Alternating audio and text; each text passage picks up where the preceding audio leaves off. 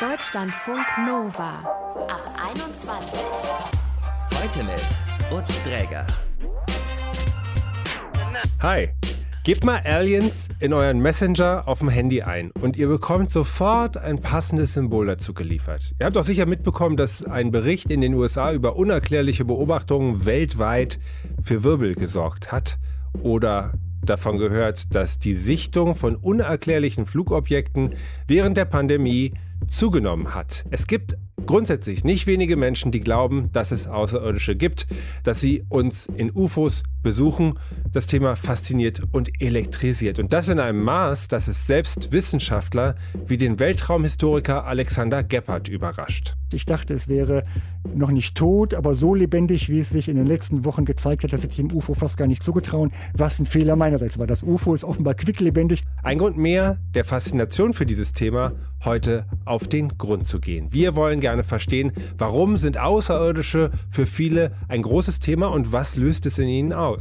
Der Hashtag Ich liebe Aliens steht auf der Instagram-Seite von Michelle. Sie ist Anfang 20, lebt in Oberhausen und manchmal sieht sie dort am Himmel leuchtende Wolken, Lichter, Strahlen.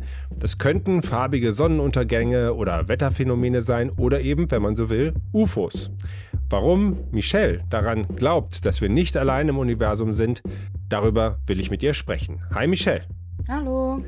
Wenn ich Lichtblitze am Himmel sehe, dann rationalisiere ich das immer relativ schnell und sage, okay, das sind jetzt Blitze oder so Effekte vom Wetter, wie auch immer.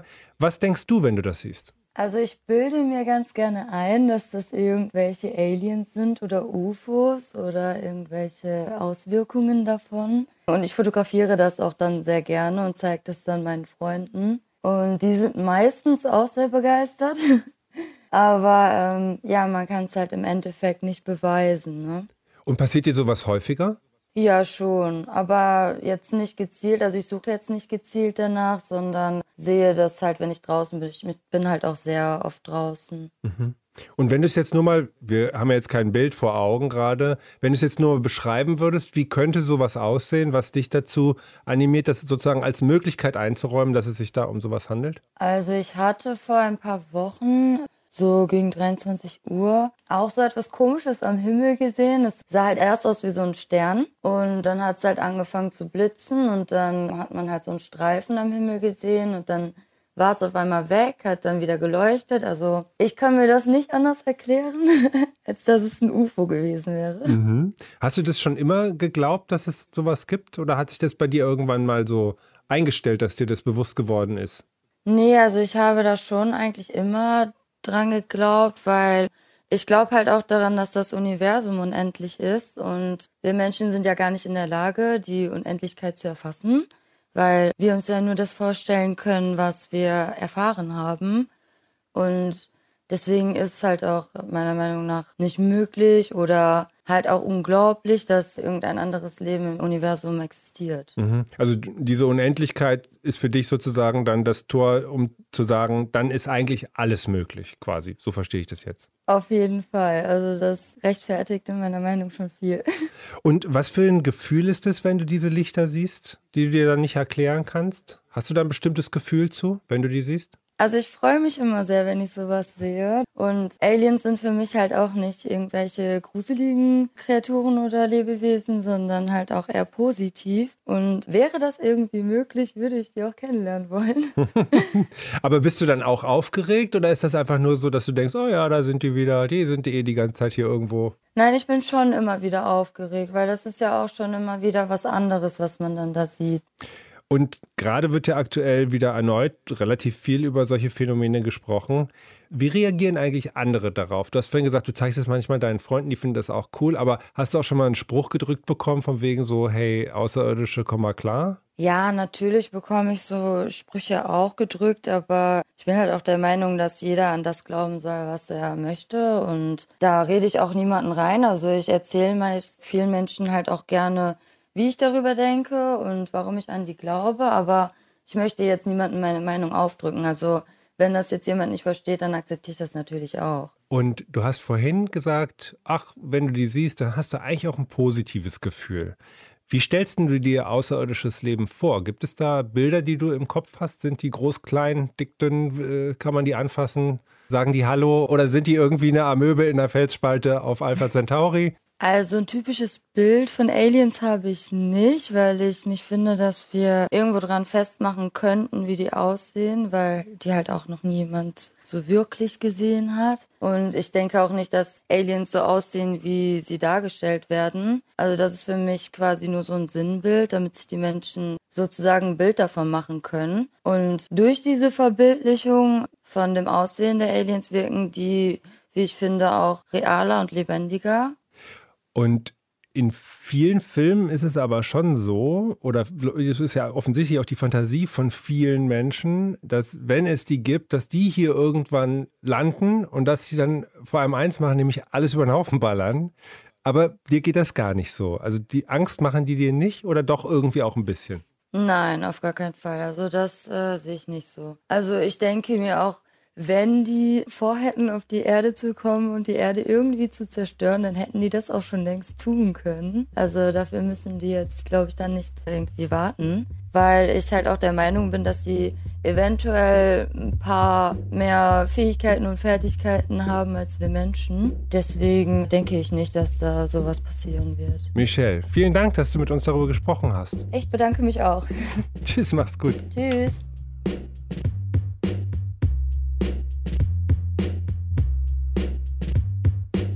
Deutschlandfunk Nova. Wir sprechen heute über die Faszination UFO und da ist ja Ende Juni dieser heiß erwartete UFO-Bericht des Pentagon erschienen. Sprechen wir noch später ein bisschen ausführlicher drüber. Zum Hintergrund da, seit 2004 hat das US-Militär 144 nicht identifizierte Luftphänomene beobachtet, teilweise mit Videoaufnahmen die der Bericht aufklären sollte. Und es bleibt rätselhaft, denn nur für eine dieser seltsamen Erscheinungen hat das US-Militär letztendlich eine Erklärung gefunden. Bei den restlichen 143 stellt sich die Frage, waren es russische Drohnen, war es vielleicht Weltraummüll, irgendwelche technischen Phänomene bei der Aufnahme oder vielleicht doch Aliens. Die sollen ja auch bei Olympia mal gesichtet worden sein. 2012 über London während der Eröffnungsfeier fliegte ein flaches, rundes Objekt langsam über das Stadion. Könnt ihr im Netz nachgucken, da gibt es Videomaterial von. Ist bis heute nicht so richtig geklärt, was dahinter steckt. Eine Vermutung ist, dass da ein silberner Zeppelin, der bei Live-Sport-Events so Kamerabilder liefert, unterwegs gewesen sein soll. Aber angeblich soll zu diesem Zeitpunkt kein Zeppelin im Großraum London unterwegs gewesen sein. Noch einiges berühmter ist eigentlich ein ganz anderer Zwischenfall. Der Roswell-Zwischenfall im Juli 1947 findet ein Farmer in New Mexico komische Trümmerteile vor allem sehr viel dünnes, so silbriges Material, sowas wie Alufolie und der denkt, das ist ja vielleicht ein Wetterballon oder sowas. In der lokalen Wetterstation fehlt aber kein Wetterballon. Die Polizei übernimmt die Ermittlungen und dann irgendwann auch das US-Militär. Damals berichten die Zeitungen groß und das ruft natürlich alle möglichen Spekulationen auch rund um UFOs und äh, vermeintliche Aliensichtungen auf den Plan, die dann auch in der Folge dort äh, rund um Roswell stattgefunden haben sollen. Erst Mitte der 90er gibt dann das Pentagon zu, das Verteidigungsministerium der USA. Es handelt sich um die Reste eines streng geheimen Militärprojekts, eben aus Zeiten des Kalten Krieges. In Roswell interessiert das heute niemanden mehr. Da wird immer im Sommer ein UFO-Festival gefeiert und inzwischen verkauft sich diese UFO- und Alien-Idee da in der Gegend sowieso relativ gut. Die Sache mit den Aliens ist in manchen Ländern trotzdem schon so gut wie akzeptiert. In den USA kann man sich tatsächlich gegen Entführungen durch Aliens versichern lassen. Kostet 1995 Dollar. 6000 Menschen haben die Police bereits abgeschlossen. Das ist jetzt nur mal so ein kleiner Überblick in Sachen Außerirdische, wie einige von uns Außerirdische sich vielleicht vorstellen oder wo wir sie als Menschen mal gesehen haben wollen. Wir bleiben aber weiter der Frage, die uns hauptsächlich hier interessiert, auf der Spur, nämlich warum fasziniert uns dieses Thema eigentlich so? Und da sprechen wir gleich mit dem Weltraumhistoriker Alexander Gepper drüber.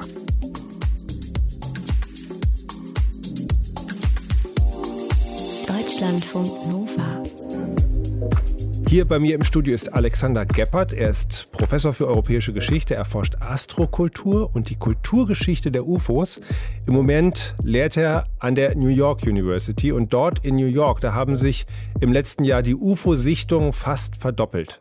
Was es damit auf sich hat und warum der Glaube an UFOs und Aliens so viele Menschen auf der ganzen Welt fasziniert, darüber sprechen wir jetzt. Hi Alexander. Hallo vielen Dank für die Einladung. Schön, dass du gekommen bist. Sehr Freut gerne. uns sehr. Sehr Äh, gerne. Vielleicht ganz kurz vorab, das ist, glaube ich, wichtig, um deine Perspektive nochmal besser einzuordnen und allen deutlich zu machen, du erforschst Astrokultur. Was bedeutet das? Also man hört ja sonst im Zusammenhang mit, ich sag mal, Aliens eher von Ufologen. Ähm, Ich stelle mich häufig vor als Weltraumhistoriker, aber Weltraumgeschichte kann man nicht äh, studieren. Ich bin ganz normaler europäischer Sozial- und Kulturhistoriker. Astrokultur, da geht es eigentlich um Vorstellungen von, von Weltraum und außerirdischem Leben. Also- Wie haben die sich geändert? Du guckst dir an, wie der Mensch da drauf schaut quasi. Genau, und was das für Auswirkungen gehabt hat und wie quasi die Raumfahrt zurückgewehrt hat auf das Denken, über das Nachdenken über den Weltraum und wie das Nachdenken über den Weltraum wiederum die Raumfahrt beeinflusst hat. Ja. Wir haben gerade von Michelle gehört, habe ich ja gesagt, die an UFOs jetzt mal salopp gesagt glaubt. Äh, Die steht damit nicht allein. 40 Prozent der Deutschen glauben zumindest an außerirdische Lebensformen. Und von denen sind wieder fast 40 Prozent der Meinung, außerirdische Besucher haben unseren Planeten bereits betreten. Das ist eine Umfrage vom Meinungsforschungsinstitut Emnet. Woher kommt dieser Glaube an die UFOs? Erstmal muss man aus historischer Perspektive ähm, vielleicht etwas langweilig differenzieren, dass UFOs und außerirdisches Leben gleichgesetzt werden. Das ist quasi, wenn man so will, eine historische Errungenschaft. Das war nicht von Anfang an so. Es gab erst die sogenannten fliegenden Untertassen und dann ab 1947 und dann in den frühen 50er Jahren ist man auf den Trichter gekommen, na ja, vielleicht können diese Phänomene dadurch ja erklärt werden, dass die Untertassen befahren werden. Und dann hat man, ähnlich wie im Moment, versucht, das zu verwissenschaftlichen und den Begriff der fliegenden Untertassen durch Unidentified Flying Objects UFOs. ersetzt. UFOs, genau. Und heute denken wir sofort, wenn wir an UFOs denken, denken wir sofort an außerirdisches Leben. Und das wird aber von denjenigen, die diese Phänomene wissenschaftlich untersuchen möchten, für die ist das ein Problem. Die wollen die, dieses physische Problem von dem metaphysischen trennen, weil die die Sorge haben, dass sobald quasi außerirdisches Leben und Vorstellung von außerirdischem Leben dann mitgedacht wird, dann kann man sich nicht den reinen Phänomenen widmen. Und das ist im Prinzip derselbe Moment wie Anfang der 50er Jahre, als die UFOs auch entsprechend quasi entmystifiziert werden sollten. Mhm. Also du differenzierst da sehr genau, aber tatsächlich geht es ja erstmal so um diese grobe Faszination von Leuten, die da sehr unwissenschaftlich drauf schauen, ne? die sich Genau. einfach, die, die sich quasi ein bisschen, kann man sagen, entscheiden. Ja, Glaubt dran. Warum? Da gibt es aber ganz viele und das ist eigentlich das Schöne an dem, an dem Weltraum und das Schöne an der Weltraumforschung, dass es wahnsinnig unterschiedliche sozusagen Möglichkeiten gibt, da Dinge sich vorzustellen oder hineinzuprojizieren und zu sehen, die andere vielleicht nicht teilen. Dann zweitens ist das die Faszination des Weltraums oder die Faszination der Außerirdischen vielmehr, so etwas äh, zu liefern, was Soziologen mit dem Begriff der radikalen Alterität umschrieben haben. Also im Weltraum kann man sich vorstellen, im Prinzip, was man will und die Außerirdischen können klein sein oder groß oder so, wie man quasi möchte. Und dann drittens ist der Weltraum ähm, schon immer äh, ein Ort gewesen, der mit sehr viel Sehnsüchten und Hoffnungen verbunden ist. Und man kann sagen, der Weltraum ist der säkularisierte Himmel des 20. Jahrhunderts und dass da sehr viel Religiöses zum Tragen kommt. Und dass ähm, also manche glauben, naja, das ist vielleicht nicht Gott oder gottartige Figuren, die im Weltraum sich aufhalten, sondern außerirdische ist vielleicht Mächtige Wesen Genau, mit mächtig- unfassbaren genau. Technologien. Genau. Und also, also wenn ich verstehe ich dich richtig, öffnet quasi sozusagen den Raum tatsächlich ins Unendliche, weil ich mein ganzes Leben auch wieder völlig neu sich interpretieren lässt, aufwerten lässt, ins Unendliche strecken lässt, Bedeutung gewinnen kann und Genau. so weiter. Und Michelle hat gesagt, äh, jetzt in dem Fall, die äh, hätte gar nicht jetzt irgendwie Angst vor den Aliens. Ja. In vielen Alien-Filmen zumindest äh, Ja. kommt er erstmal zu einem Shootout äh, um den Planeten Erde oder so. Aber, aber sie hat gesagt, sie hat keinerlei Befürchtungen, sie hat eher positive Assoziationen.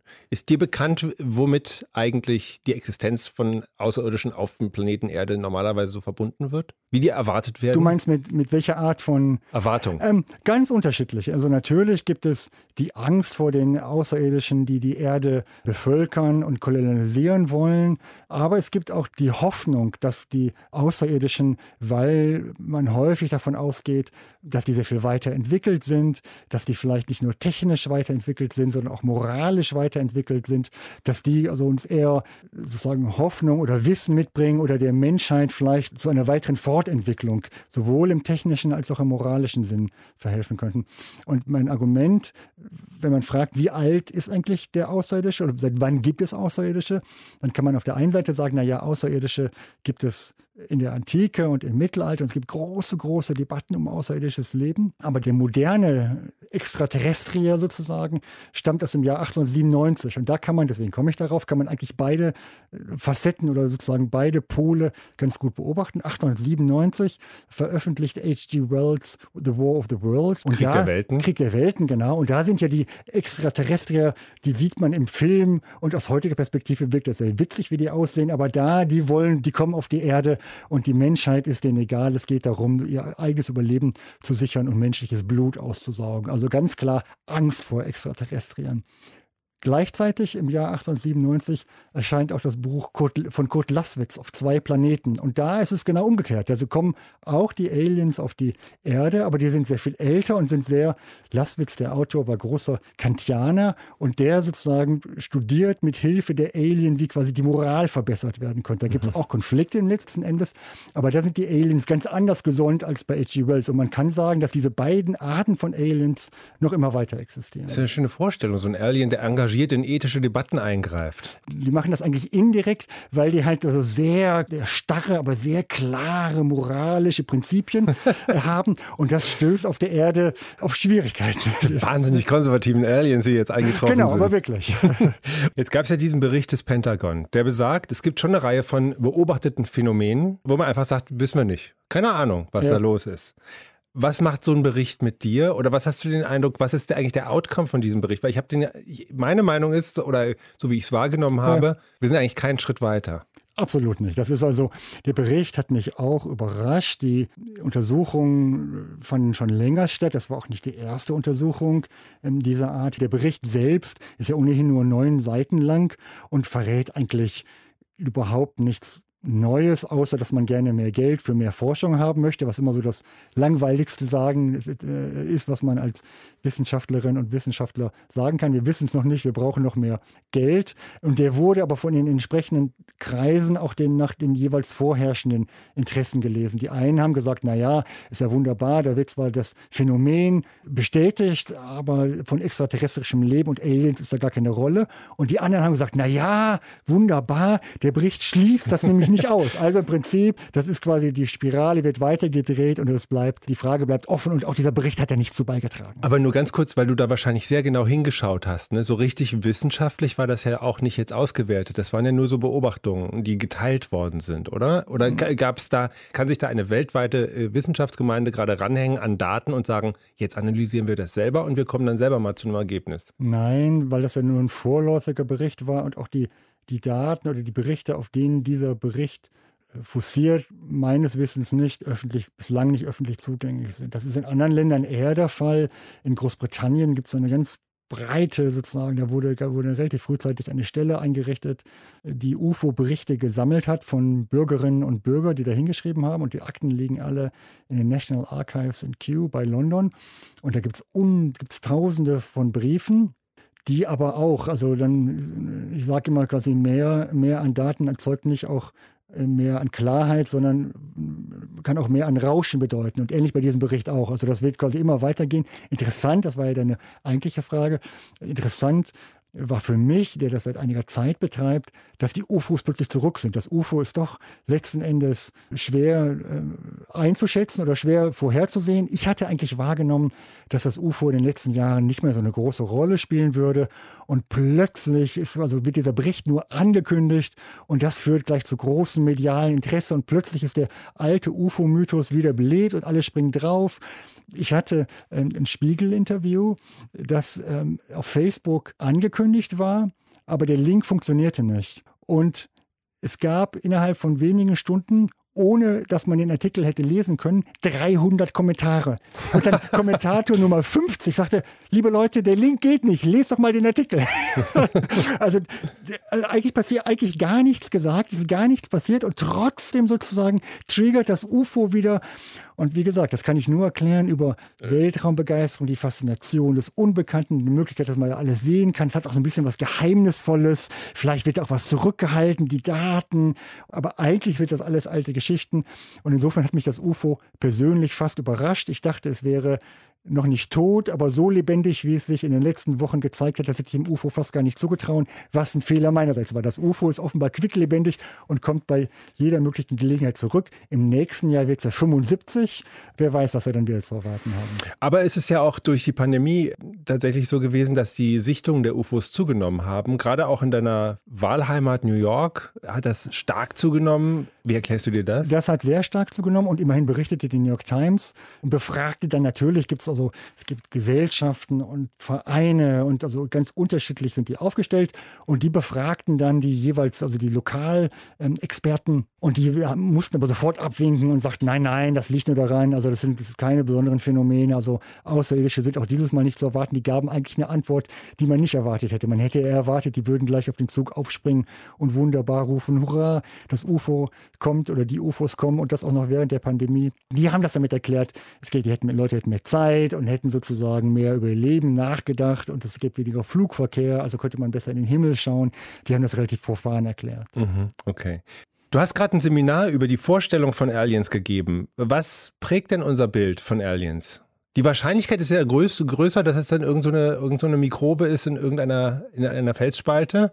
Aber wir denken ja schon eher an Leute, an Wesen, die einen Hut aufziehen könnten oder einen Stock halten. Erstmal hat sich der Glauben an Außerirdische sehr stark im Laufe der Zeit verändert. Zum Beispiel eine interessante Frage ist, wo kommen die jeweiligen Aliens einer Zeitepoche eigentlich her? Und man kann aus historischer Perspektive sehr genau beobachten, wie die sich eigentlich, die werden immer, also sozusagen entfernen sich immer weiter von der Erde. Und das ist einfach zu erklären, weil quasi das Wissen um unsere, äh, unser Sonnensystem einfach zunimmt und bis in die 1920er Jahre ungefähr konnte man noch es war noch okay zu behaupten, die Wahrscheinlichkeit, dass es auf dem Mars außerirdisches Leben gäbe, sei sehr hoch. Das war in den späten 1880er und 1890er Jahren sehr verbreitet. Und dann gibt es 1938 Orson Welles, die berühmte ähm, Radiosendung, wo angeblich Leute in Panik verfielen. Das war eigentlich vergleichsweise spät für den Glauben. Also auch Krieg der Welten. Genau. Krieg, genau. genau Krieg der Welten. In Amerika sind Leute, sagt man, ausgerastet, weil sie dachten, okay, jetzt ist es soweit, die, sie kommen. Sie, also jetzt ist ist die Attacke und alle sind, ich weiß nicht, was passiert ist, aber es ist auch eine wichtige Radiogeschichte äh, genau. gewesen. Ist grundsätzlich nicht falsch, aber wurde, es wurde inzwischen von der Forschung so ein bisschen abgeschwächt und danach gab es dann also eine lange Zeit, wo man eher von der Venus ausging und so hat sich das quasi immer weiter und inzwischen sucht man halt sehr viel, äh, sehr viel weiter draußen. Gleichwohl gab es immer quasi andere große Hochphasen des Glaubens an Extraterrestrier. Wie gesagt, die erste Untertasse wurde 1947 beobachtet. Dann gründeten sich sehr schnell in den Jahren darauf auch Vereinigungen und auch Gesellschaften weltweit. Das war ein weltweites Phänomen, das ist wichtig zu sagen. Es ist nicht so, wie man denkt, die Untertassen sind rein amerikanisch. Das ist einfach falsch. Gab es hier auch zu, zu Lande und in Afrika und in Südamerika wurden auch sehr frühzeitig Untertassen beobachtet.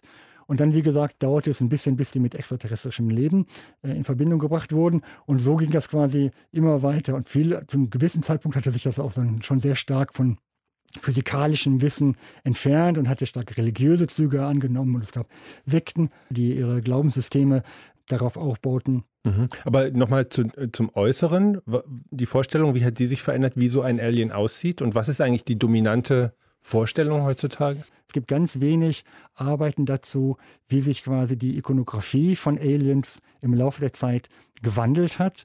Da habe ich eine Sitzung zu meinem Seminar gemacht und die Literatur, die ich nutzen konnte, weil ich ja selbst nicht so gearbeitet hatte, war nicht gut. Also wenn das jemand hört und jetzt äh, sozusagen gerne wissenschaftlich arbeiten möchte, möchte äh, soll er oder sie sich bei mir melden. Man kann aber grundsätzlich sagen, die Hauptform der Aliens äh, heutzutage sind die sogenannten Greys. Und die gibt es, kennst du auch, diese großen Köpfe mit den sozusagen schwarzen Kulleraugen. Genau. Und die sind, glaube ich, sogar, das hatte ich nicht wahrgenommen, ich glaube, die gibt es sogar als Emoji. Das ist quasi die, die Hauptikone des, ah, okay. des extraterrestrischen Lebens. Und die lassen sich auf die 1960er Jahre zurückführen. Also die, diese Ikone lässt sich zurückführen. Da gab es nämlich einen der ersten Fälle, wo angeblich ein Ehepaar ähm, aus dem Weltraum besucht und äh, schlussendlich ähm, vergewaltigt wurde. Anfang der, der, der erste Alien Abduction Case. Und die haben dann berichtet, wie die Aliens ausgesehen hätten. Und danach hat zumindest ein Kunsthistoriker argumentiert, hätten sich nach und nach quasi die Grays ähm, entwickelt. Und man sieht die dann beispielsweise zum ersten Mal 1977 in ähm, Steven Spielbergs äh, Unheimliche Begegnung der dritten Art. Und dann gibt es E.T. Anfang der 80er Jahre. Und das E.T. passt da auch so ein bisschen rein. Aber ist natürlich viel freundlicher gemacht mit diesem tollen leuchtenden Finger. Und das Gesicht ist freundlicher. Aber steht eigentlich also kunsthistorisch oder ästhetisch auch in dieser Tradition der Grays, die quasi. Und insofern, glaube ich, kann man sagen, dass die Grays, die, das ist sozusagen der, nicht der Ur-Alien, aber das ist quasi der, wenn man sowas sieht, weiß man sofort, ach ja, ein Außerirdischer. Mhm. Aber es gibt auch natürlich ganz viele verschiedene andere. Und es gibt zwei, drei etwas obskure Bücher, wo Sammler versucht haben, entweder alle aus Comics und Zeichnungen alle Aliens zu ähm, extra also sozusagen zu destillieren oder aber jemand hat sich hingesetzt und hat äh, Science-Fiction-Literatur durchgesucht und hat versucht, die Aliens zu zeichnen, die da jeweils beschrieben wurden. Und die Bandbreite ist unendlich, von ganz klein bis ganz groß, von Farben bis, also kann man lange drüber nachdenken, aber wie gesagt, da ist die Forschungslage ganz, ganz dünn. Alexander Geppert ist Professor für europäische Geschichte, erforscht Astrokultur und die Kulturgeschichte der UFOs und wir sind sehr froh, dass er hier uns heute in unserem Berliner Studio besucht hat. Vielen Dank dafür. Ja, nicht für. Viel gesprochen haben wir jetzt über Außerirdische und über UFOs und wie wir dazu stehen. Und der Verständlichkeit halber sind wir immer bei UFOs als Begriff geblieben. Dabei wird seit einiger Zeit eher von einem Unidentified Aerial Phenomenon gesprochen, also dass da ein fliegendes Objekt ist, wird durch diese neue Benennung nicht mehr unbedingt vorausgesetzt. Kann ja auch sein, dass ein Fehler in der Optik oder ein Lichtfleck eine Rolle spielt und man da irgendetwas rumzischen sieht. Das war die Ab 21 über die Faszination von UFOs und Aliens. Mein Name ist Lutz Träger. Macht's gut und bis bald.